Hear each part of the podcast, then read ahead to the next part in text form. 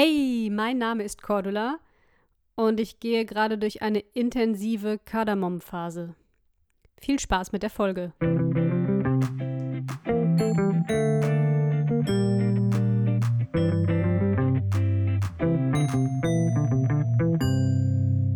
Hallo und herzlich willkommen zur 51. Folge des Faselwesen Podcasts. Äh, mir geht's, danke, vielen Dank der Nachfrage, mir geht's gut. Wieder. Das Wochenende war nicht einfach.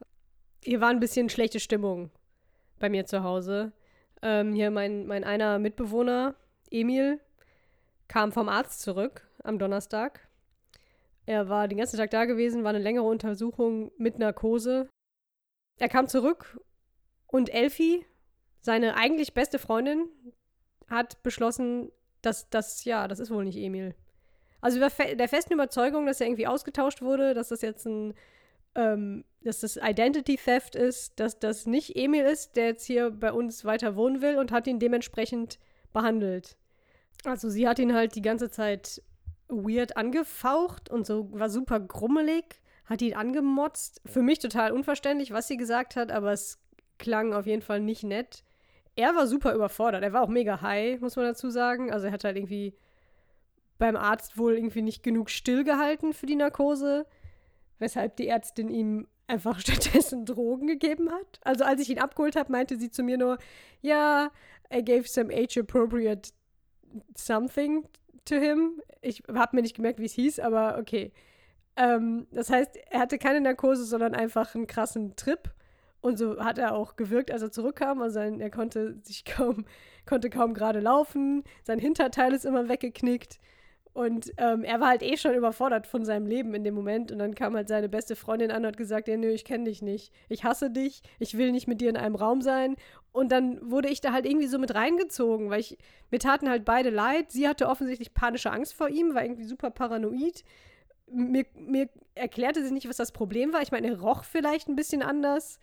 Aber mein Gott, ähm, es ist auch nicht das erste Mal, dass er alleine beim Arzt war. Das hat sich jedenfalls über 24 Stunden hingezogen. Er tat mir wiederum leid, weil er halt eh einen beschissenen Tag hatte. Also eigentlich war Emil immer ein sehr braver Patient, kann man schon sagen. Also ich bin auch oft von Ärzten gelobt worden dafür, wie gut äh, mein Mitbewohner Emil halt kooperiert hat, irgendwie bei diversen Untersuchungen.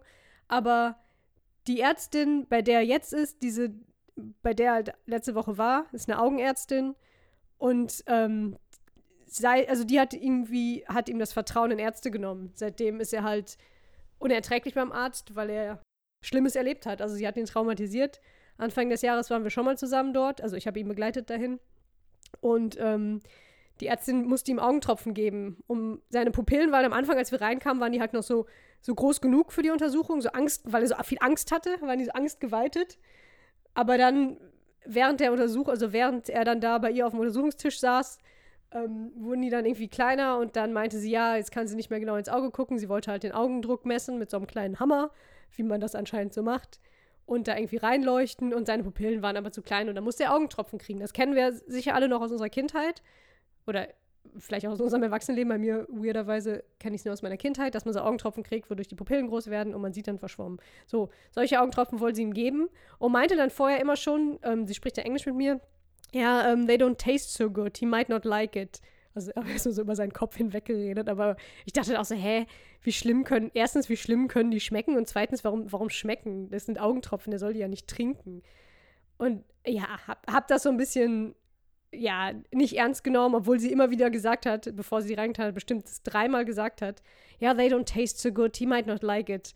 Ja, dann hat sie ihm tatsächlich die Augentropfen reingetan. Sekunde später haben die Augentropfen anscheinend seinen Mund erreicht und also wirklich instantan hatte Emil einen Schaumberg vor seinem Mund in der Größe seines Kopfes.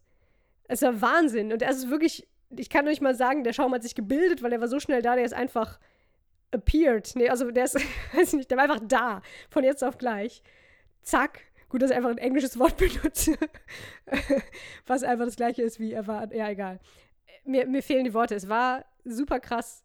Ich stand nur überfordert daneben. Emil ist super wütend mit diesem riesen Schaumberg vorm Mund, in der Größe seines Kopfes, vom Tisch gesprungen, hat irgendwie gewürgt und so ähm, komische Geräusche gemacht und war außer sich. Dann ist er halt durch den Untersuchungsraum gelaufen, so, äh, überall Schaum und ähm, super wütend.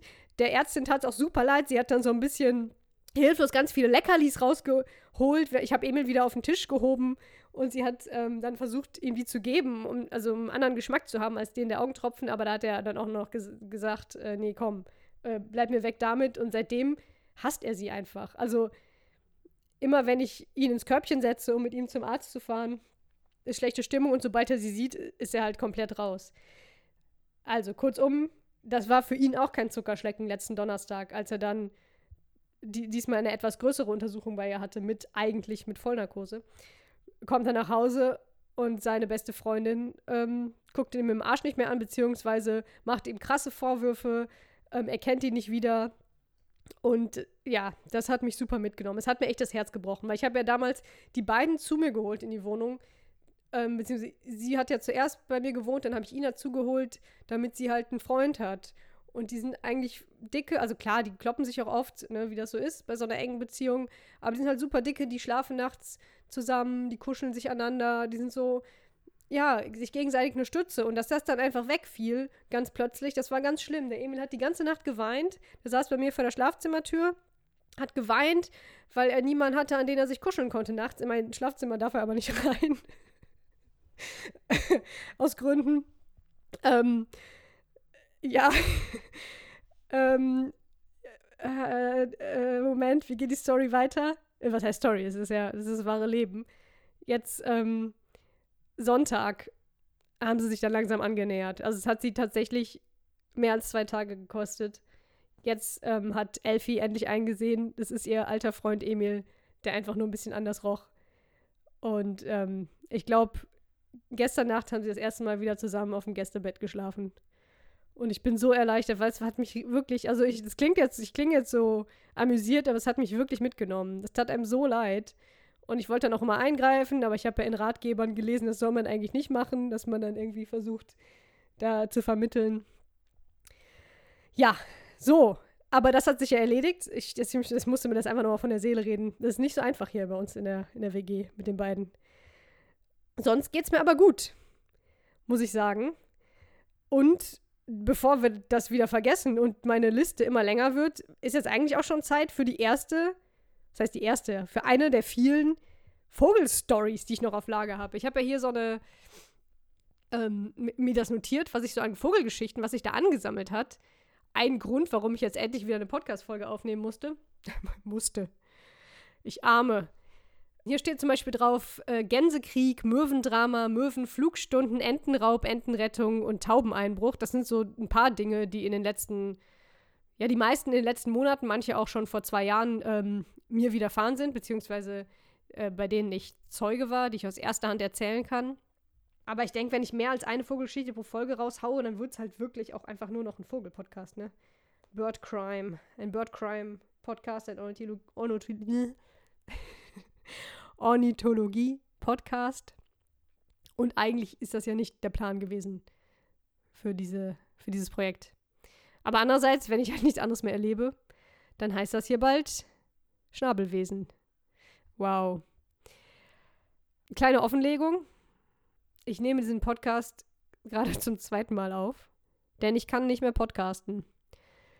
Ich habe es verlernt und es ähm, nervt mich sehr ist, ich bin irgendwie überfordert. Ich glaube, weil ich so selten Podcasts aufnehme, ist der Druck zu hoch und die erste Aufnahme war bis auf die Vogelgeschichte äh, eine Katastrophe. Die Vogelgeschichte will ich aber jetzt nicht nochmal neu für euch aufnehmen, weil ich glaube, diese, diese großen Emotionen, die ich hatte, als ich am Freitag, also vor drei Tagen, die zum ersten Mal aufgenommen habe und nochmal durchlebt habe, dieses Drama nochmal durchlebt habe, ähm, diese Emotionen, die kann ich jetzt nicht nochmal nachstellen. Also erstens nimmt mich das zu sehr mit, zweitens würde das, würde das unauthentisch wirken. Ähm, deshalb würde ich jetzt einfach Vergangenheitscordi von vor vier Tagen für euch erzählen lassen, was es mit der Geschichte Entenrettung auf sich hat. Bitteschön. Go. Ich hab natürlich auch noch Möwen im Angebot, denn tatsächlich gibt es ja hier viele Möwen. Und auch noch eine dramatische Gänsestory aus Köln. Aber ich glaube, weil es noch so frisch ist, muss ich jetzt mit euch. Ja, es kommt, es kommt ein bisschen arrogant rüber, aber ich habe tatsächlich. Ich sehe mich so ein bisschen als Vogelbotschafterin und als auch Vogelretterin. Ähm, ich habe ich hab eine Ente gerettet oder einfach ihr qualvolles Leben ein bisschen verlängert. Vermutlich eher letzteres, denn folgendes ist passiert. Ähm, hier gibt es einen botanischen Garten. Den gibt es in vielen Städten. Ähm, das ist nichts Besonderes. Ähm, Besuch war hier, der liebe Christian, den ihr ja kennt, aus der letzten Folge noch und aus fast allen anderen Folgen.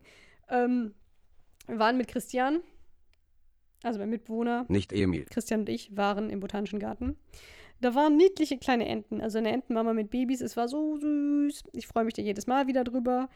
Ähm, wir haben denen zugesehen, wie die wild rumgeschwommen sind und so weiter. Dann ist die Entenmama mit ihren Kindern ähm, auch auf den Weg gekommen und die waren super zutraulich. Das war voll krass. Also die standen einfach auf dem, saßen auf dem Weg und die Menschen haben sich drumherum gebückt. Da sind auch Fotos entstanden, die ihr vielleicht bei Instagram, falls ihr mir Folge gesehen habt. Instagram.com slash Discordula. Man konnte tatsächlich die einfach mehr oder weniger fast anfassen und streicheln, was super ungewöhnlich ist. Normalerweise sind so Enteneltern ähm, jetzt nicht so krass wie Gänse- und Schwaneneltern, aber schon so ein bisschen verteidigend und behütend, beschützend ihren Kindern gegenüber, sodass sie halt Menschen irgendwie nicht daran lassen. Aber das war da anders. So.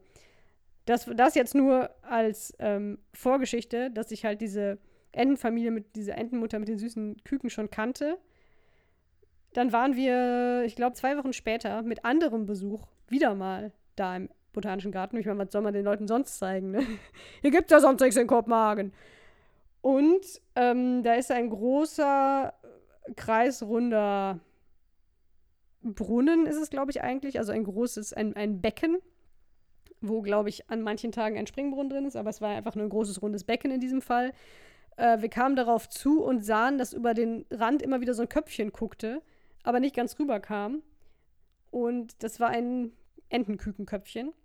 Wir sind näher rangegangen und haben gesehen, dass ein Entenküken in diesem kreisrunden Becken komplett alleine, was immer schon komisch ist, Entenküken alleine, ohne Geschwister, ohne Eltern, das irgendwie versuchte, da rauszukommen aus diesem Becken, aber das nicht schaffte, obwohl es wahrscheinlich nur so, weiß ich nicht, zwei, drei Zentimeter hätte hüpfen müssen, um aus dem Wasser auf diesen Beckenrand zu kommen. Aber das brachte das nicht fertig. Es war sehr äh, gestresst daneben am Beckenrand stand ein Vater, ein deutscher Vater mit seinem Kind. Hier reden sehr viele Leute Deutsch. Ähm, das war in dem Fall aber gut, weil ich diese lustige Konversation mit anhören konnte, wo das Kind ganz aufgeregt und lieb die ganze Zeit gefragt hat, warum macht das das Küken? Wo ist denn seine Mama? Warum ist seine Mama nicht da? Warum ruft das seine Mama? Wann kommt die? Ist die noch arbeiten? Und so, so, so super süß. Und dem Vater war das sichtlich unangenehm, dass sein Kind so viele laute Fragen stellt. Und er hatte keinen Bock, mit dem Kind darüber zu reden, ist er nicht drauf eingegangen, aber es brach mir das Herz für dieses Kind. Also ich fand es so lieb, wie super empathisch das Kind halt mitbekommen hat, dass dieses Entenküken ganz verzweifelt und elternlos war und irgendwie in einer schlimmen Lage. Ansonsten schien sich aber bis auf dieses kleine Mädchen niemand dafür zu interessieren. Also alle guckten so ein bisschen, aber die waren dann irgendwie damit beschäftigt, in, bei der, beim Eis, bei der Eisbude anzustehen oder halt, was weiß ich, in Sonnenstühlen rumzusitzen. Ähm, aber ich, ich habe dann immer, es ist total albern, aber ich habe dann immer diesen Gedanken in solchen Momenten, ja, ich kann ja jetzt auch nicht, nicht helfen, weil dann denke ich da immer dran und fühle mich schlecht. Und das ist ja auch irgendwie ein, ich wollte gerade sagen, das ist ja auch ein Menschenleben. das ist ja auch ein Lebewesen. Und für mich ist das minimal aufwendig, jetzt zu versuchen, da irgendwie zu helfen. Das, hab, das gleiche Gefühl habe ich auch immer, wenn ich morgens jogge und nicht zum Joggen komme, weil irgendwelche äh, Schnecken oder dicken Käfer oder anderen Tiere mitten auf dem Weg sitzen. Ich dann da vorbei jogge oft, weil ich irgendwie das so peripher nur mitkriege und dann schon vorbeigelaufen bin. Und weil ich aber im Kreis jogge, dann denke, ah, nee, komm in der nächsten Runde, ich muss jetzt was machen. Ich könnte mir ja nicht verzeihen, also ich könnte es mir wahrscheinlich verzeihen, aber es wäre super schade, wenn diesem Tier jetzt was passiert, nur weil ich und ich hätte es so leicht vermeiden können, so.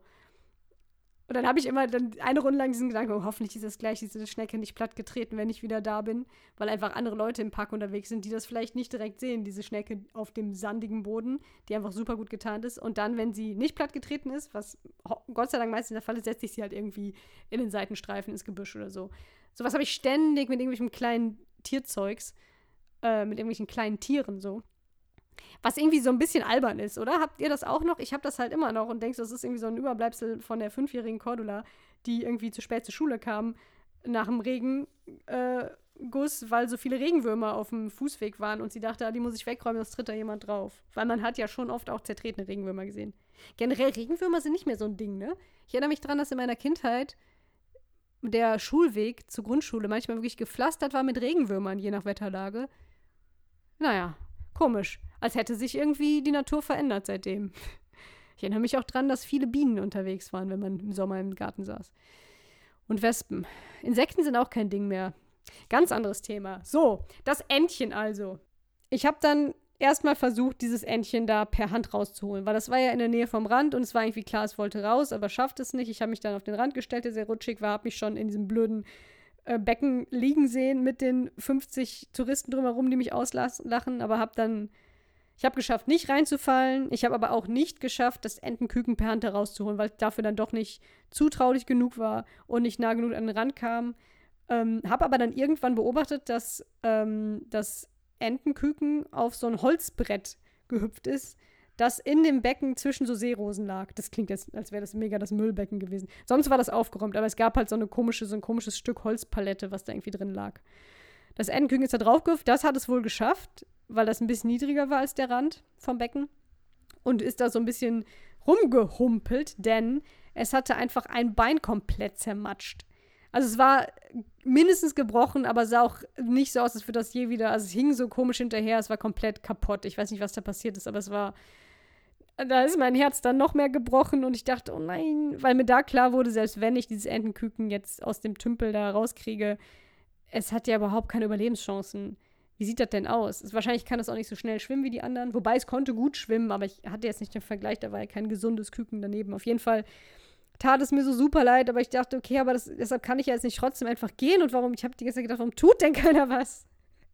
So, aber da hatte ich dann eine Idee. Haha, das Küken schafft es ja bis aufs Holzbrett. Wenn ich jetzt dieses Holzbrett hätte, könnte ich dem Küken helfen, aus dem Ding zu kommen. Das Holzbrett schwamm aber so weit oder war so weit in diesem Becken, dass ich da vom Rand aus nicht dran kam.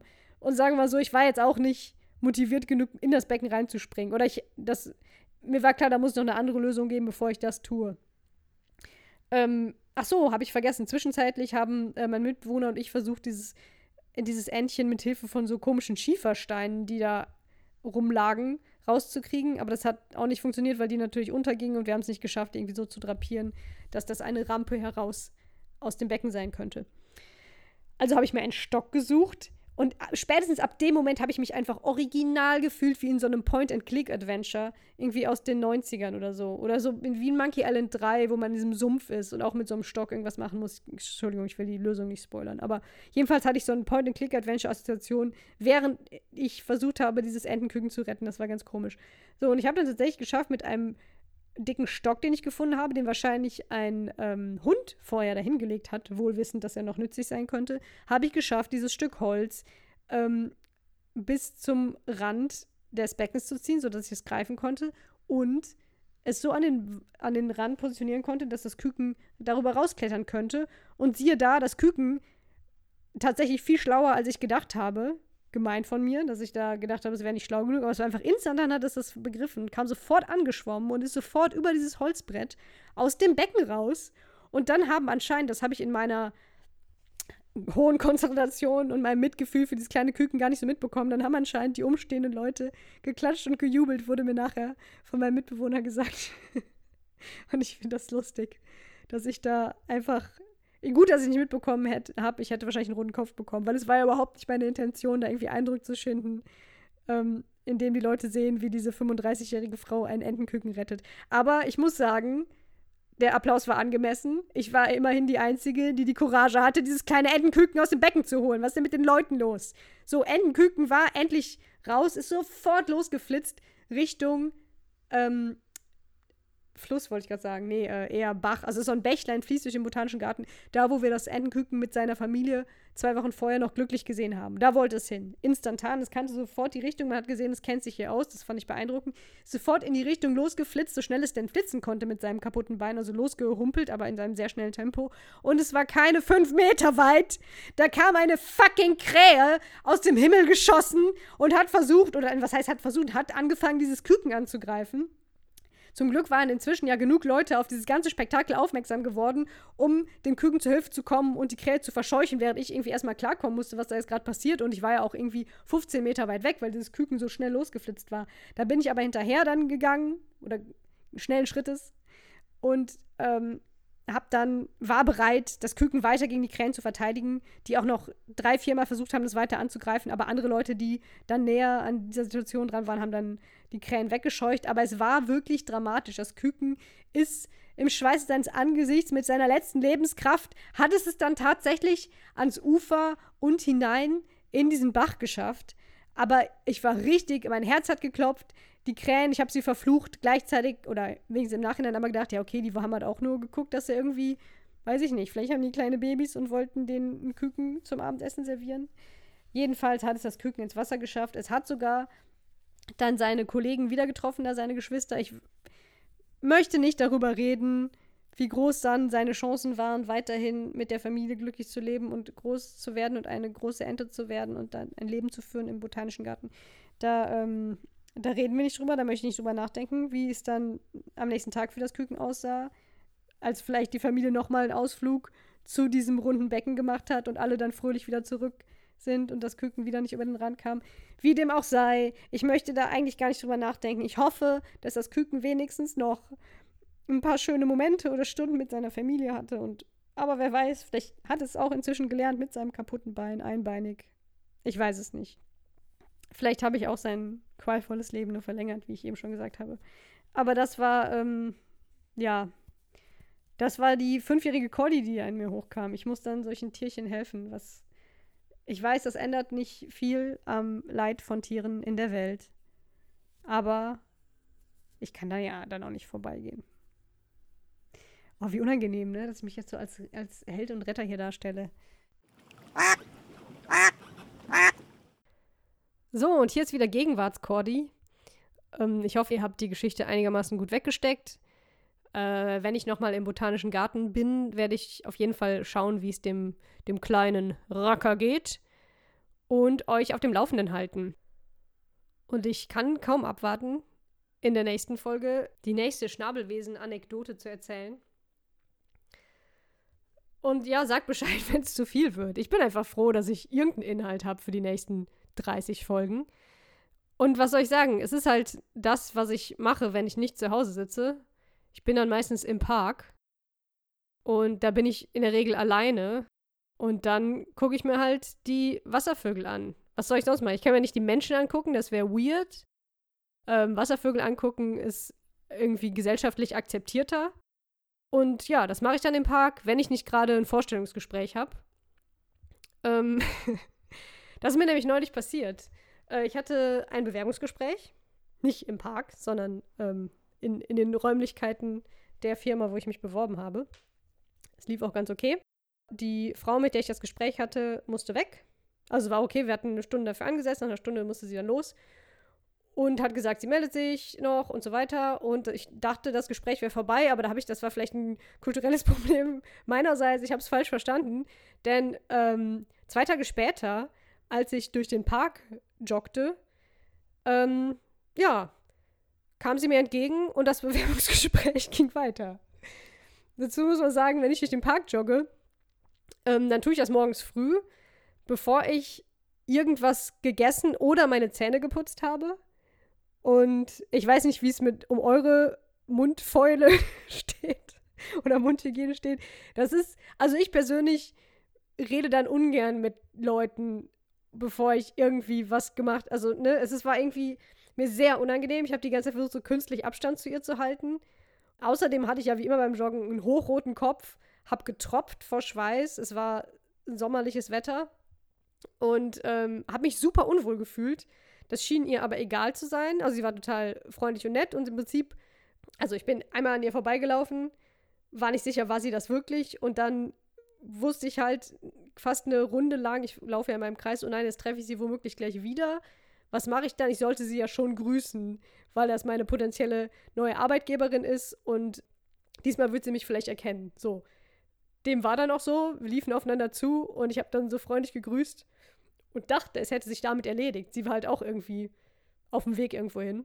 Aber sie blieb dann stehen und meinte dann einfach so: Ja, hier, folgende Fragen wollte ich dir eigentlich noch gestellt haben. Bei Bewerbungsgesprächen habe ich total vergessen. Und dann ging es halt los mit, ähm, also wirklich richtige Bewerbungsgesprächfragen und ich war komplett überfordert. Mein Gehirn hatte ja, ich hatte einen großen Wassermangel. Wie gesagt, ich hatte, ich hatte Mundgeruch, wo ich die ganze Zeit mit der Hälfte meines Gehirns dran denken musste. Und ähm, habe mich sehr unwohl gefühlt, dachte auch, ich sollte jetzt nicht zu weit von ihr wegstehen, aber auch nicht zu nah dran. Und es war ganz weird.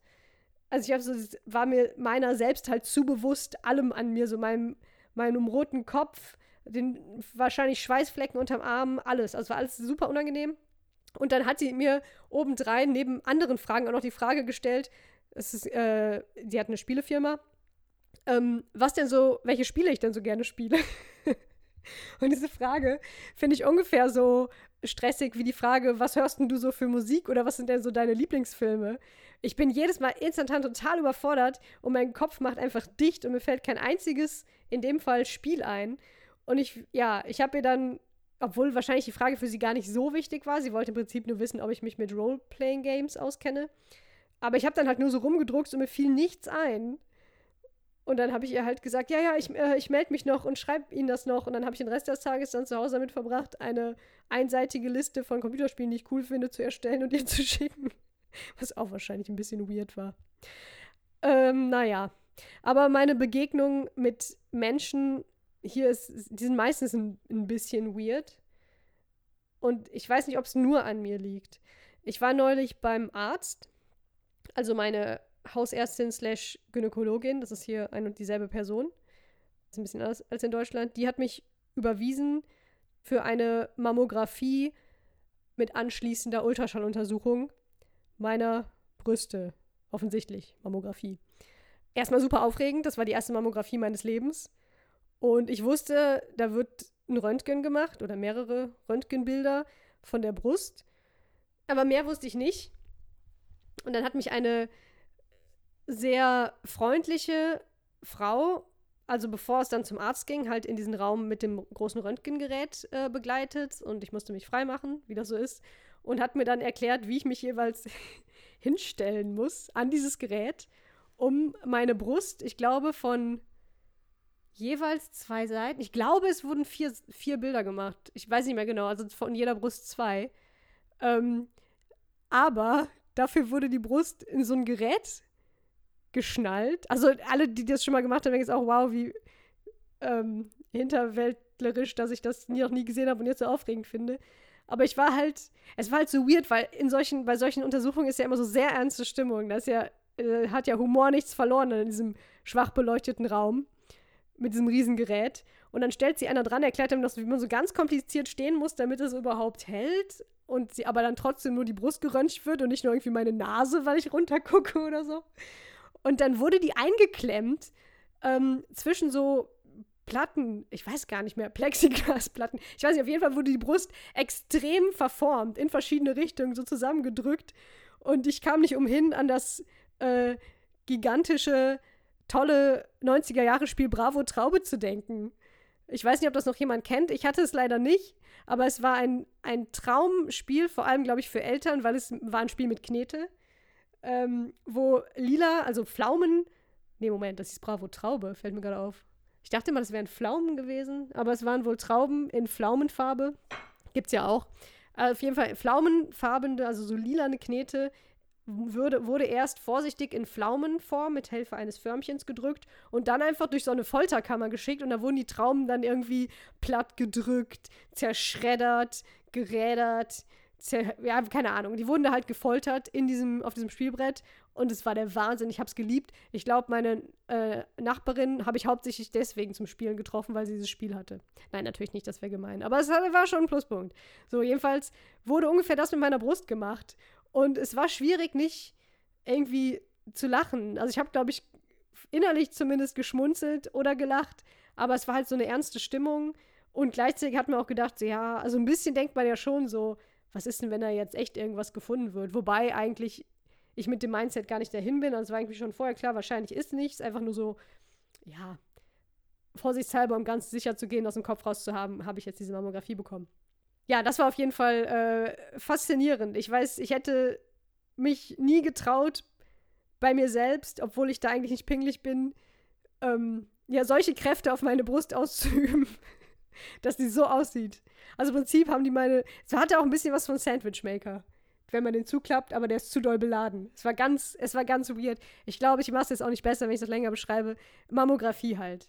So, dann kam ich aus diesem Raum wieder raus, war gedanklich noch dabei, was ich da gerade gesehen hatte, diese Bravo-Traube mit meiner Brust-Effekt und durfte dann kurz darauf rein zum Arzt, der einen Ultraschall gemacht hat.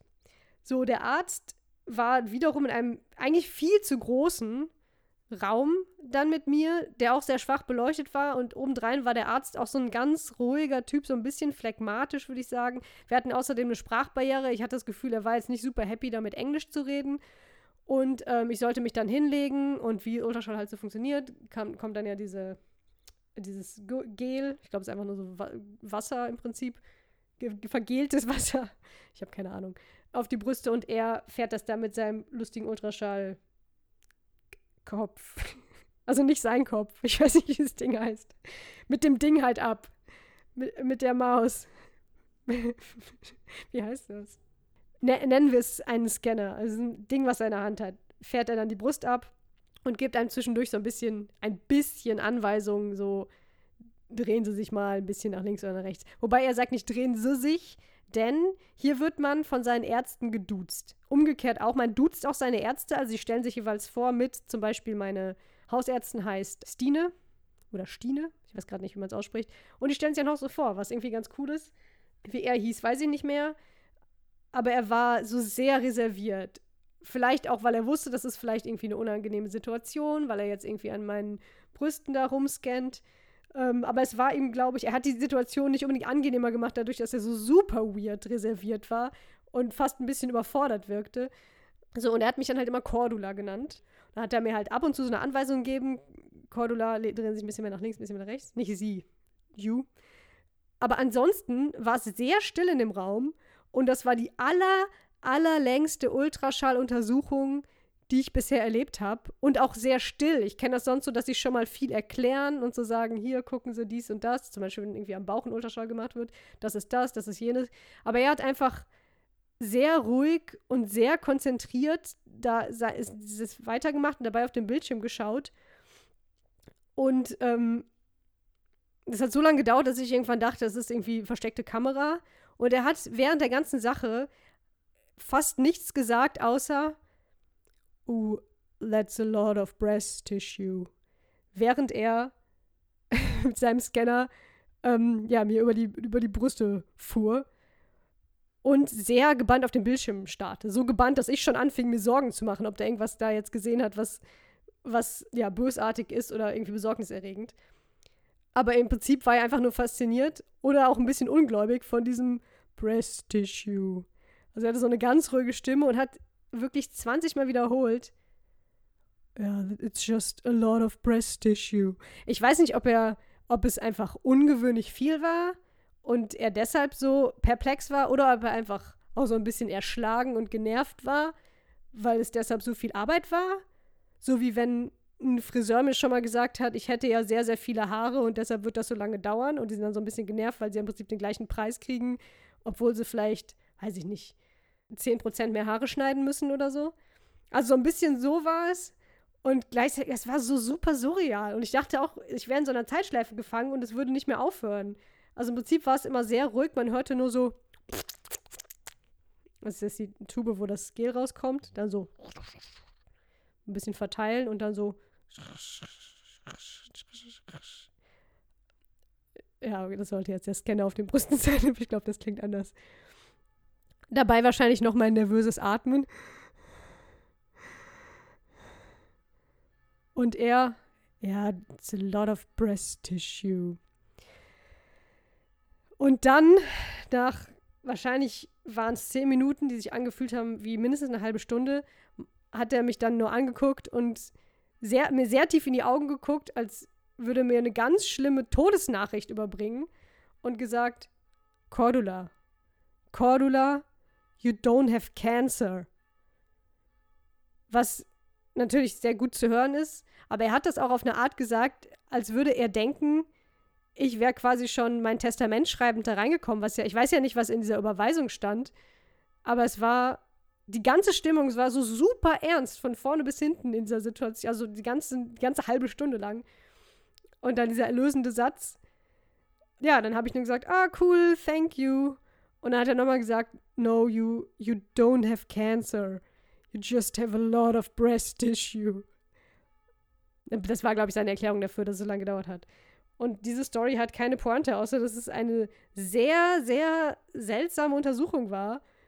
Und ich auf dem Rückweg dem Fahrrad noch, dieser, dieser Satz noch lange nachklang.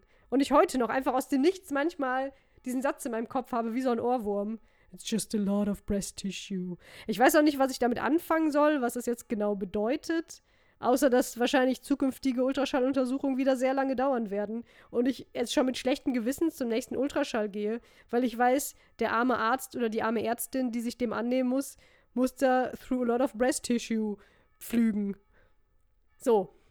Man kann also sagen, diese Untersuchung stand meinem Bewerbungsgespräch im joggend im Park in nichts nach. Und ich würde fast sagen, damit kommen wir zum Ende dieser Folge. Zum Schluss äh, möchte ich noch kurz ein bisschen Werbung machen. Seit zwei, drei Monaten streame ich Let's Plays auf Twitch. Das macht mir sehr viel Spaß. Ich spiele da meistens so Indie-Spiele, Sachen, die irgendwie nicht besonders hektisch, sondern eher gemütlich und vor allem einfach zu spielen sind. Und mir macht das vor allem so viel Spaß, nicht nur, weil ich viel quatschen kann, das kann ich ja auch hier, sondern weil da schon so eine kleine Gruppe von Leuten sind, die immer dabei sind, die im Chat sich mit mir austauschen und das macht richtig Bock. Es fühlt sich einfach an, wie mit mehreren Freunden auf dem Sofa sitzen und was Cooles zocken. Und schaut doch mal vorbei, wenn ihr möchtet, auf twitch.tv slash discordula. Also Discordula heißt mein Kanal da und ich freue mich natürlich, wenn noch mehr dazukommen und auch rege am Chat teilnehmen. Das finde ich auch immer gut, dann fühle ich mich da nicht so alleine. Ihr könnt aber natürlich auch einfach dazukommen und ähm, schweigend zuschauen. Zurzeit immer Montagabends ab halb acht. So, und bevor ich jetzt wirklich zum Ende komme, noch Folgendes. Ich möchte euch ein bisschen an diesem schönen, dekadent teuren Leben in Kopenhagen teilhaben lassen. Und das Leben in Kopenhagen ist vor allem teuer, wenn man sich die feinen, leckeren Dinge gönnt, die ich mir tatsächlich eher nicht gönne, weil sie wirklich viel zu teuer sind. Und dazu zählen auch die Torten von La Glace. Conditoril La Glace ist eine etablierte, schicke Konditorei im Herzen der Innenstadt, die auch schon in irgendwelchen Serien vorkam, weil sie die Crème de la Crème unter den Konditoreien ist. Ich war bisher zweimal dort. Ein Stück Kuchen kostet da, glaube ich, 10 Euro etwa umgerechnet ja, es ist schon so richtig klischeehaft, ein Riesending, Riesenladen. Alles ist irgendwie sehr, sehr edel, kitschig mit Gold und Spiegeln und so weiter. Ein bisschen aus der Zeit gefallen. Die Torten, auch wenn ich eigentlich überhaupt kein Tortenfan bin, ich mag lieber richtigen Kuchen mit Teig, gebackenes, ähm, sind aber bisher, wie man so schön sagt, erste Sahne. Also die zwei Stücke oder drei Stücke, die ich bisher probieren konnte. Und um euch ein bisschen daran teilhaben zu lassen oder zu quälen, gibt es von jetzt an nach der Abspannmusik zum Nachtisch immer ein Snippet aus der Menükarte von La Glace. Okay, dann macht's gut. Bis zum nächsten Mal. Danke fürs Zuhören. Bis zur Folge 52. Tschüss.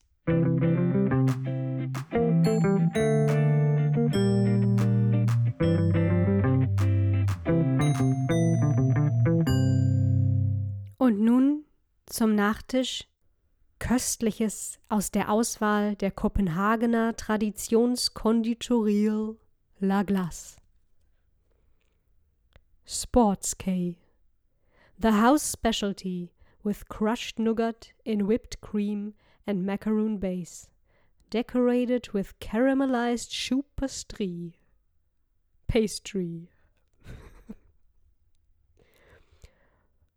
Walnödel, okay. Wa Walnödel, okay. Walnödel, okay. Entschuldigung. Walnödel, Walnödel, okay. Kannst du mal gucken, wie das klingen muss? Moment.